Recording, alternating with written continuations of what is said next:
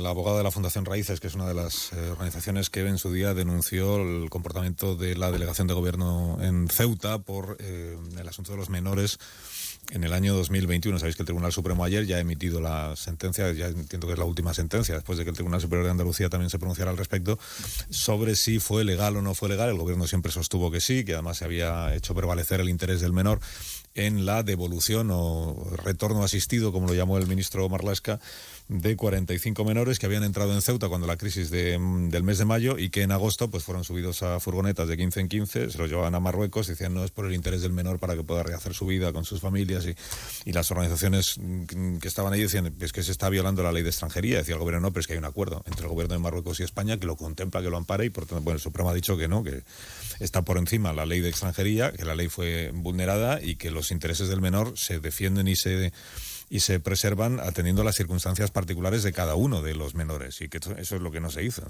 Ver en qué situación está cada crío y luego ver qué se hace con cada uno sin eh, decidir que de 15 en 15 sean devueltos. Eh, Paloma García Viedma, abogada de la Fundación Raíces. Buenos días, Paloma. Buenos días. Buenos días. ¿Qué relevancia le dan ustedes a la sentencia del Tribunal Supremo que se conoció ayer y a los argumentos que introduce el Tribunal en esa sentencia? Bueno, entendemos que es una sentencia muy importante, aunque, aunque es, sorprendente que tenga que venir el Supremo a recordarle al Estado que la ley hay que cumplirla. Eh, desde luego eh, nos deja muy tranquilos que así sea eh, de cara a futuro, sobre todo, ¿no? de que el Gobierno no, repita actuaciones como las que hizo en, agosto de 2021. ¿Qué debería haber hecho el Gobierno? En lugar de lo que hizo, que es esto que hemos relatado aunque fuera de forma breve, eh, esto que el ministro llamó retornos asistidos concertados, creo que era la expresión completa. Eh, ¿Qué es lo que debería haber hecho el gobierno para ajustarse a lo que dice la ley y a lo que dicen los derechos humanos? Pues principalmente lo que tendría que haber hecho es primero estudiar la situación individual de cada menor, tanto en España como en el país de origen, para determinar si su interés superior era quedarse en España o volver a Marruecos y para eso tenía que recabar informes tanto de la entidad de protección de Ceuta como de las autoridades marroquíes sobre el estado de, la familia, las circunstancias sociales en Marruecos para ese niño en concreto.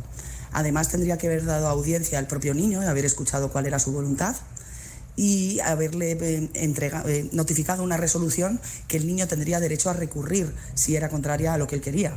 Eh, y no hizo ninguna de estas cosas el gobierno.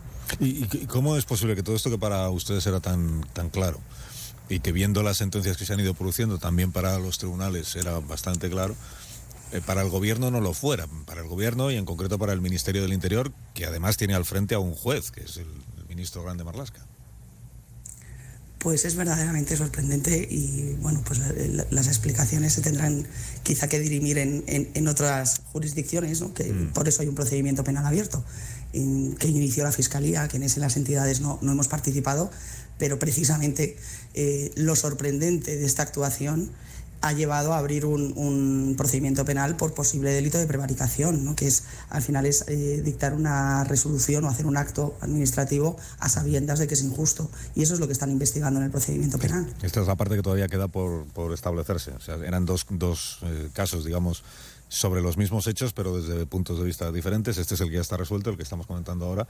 Y ahora falta el de la posible responsabilidad penal de quienes tomaron aquellas decisiones, si es que, es, si es que sabían que lo que estaban haciendo iba contra la, contra la ley.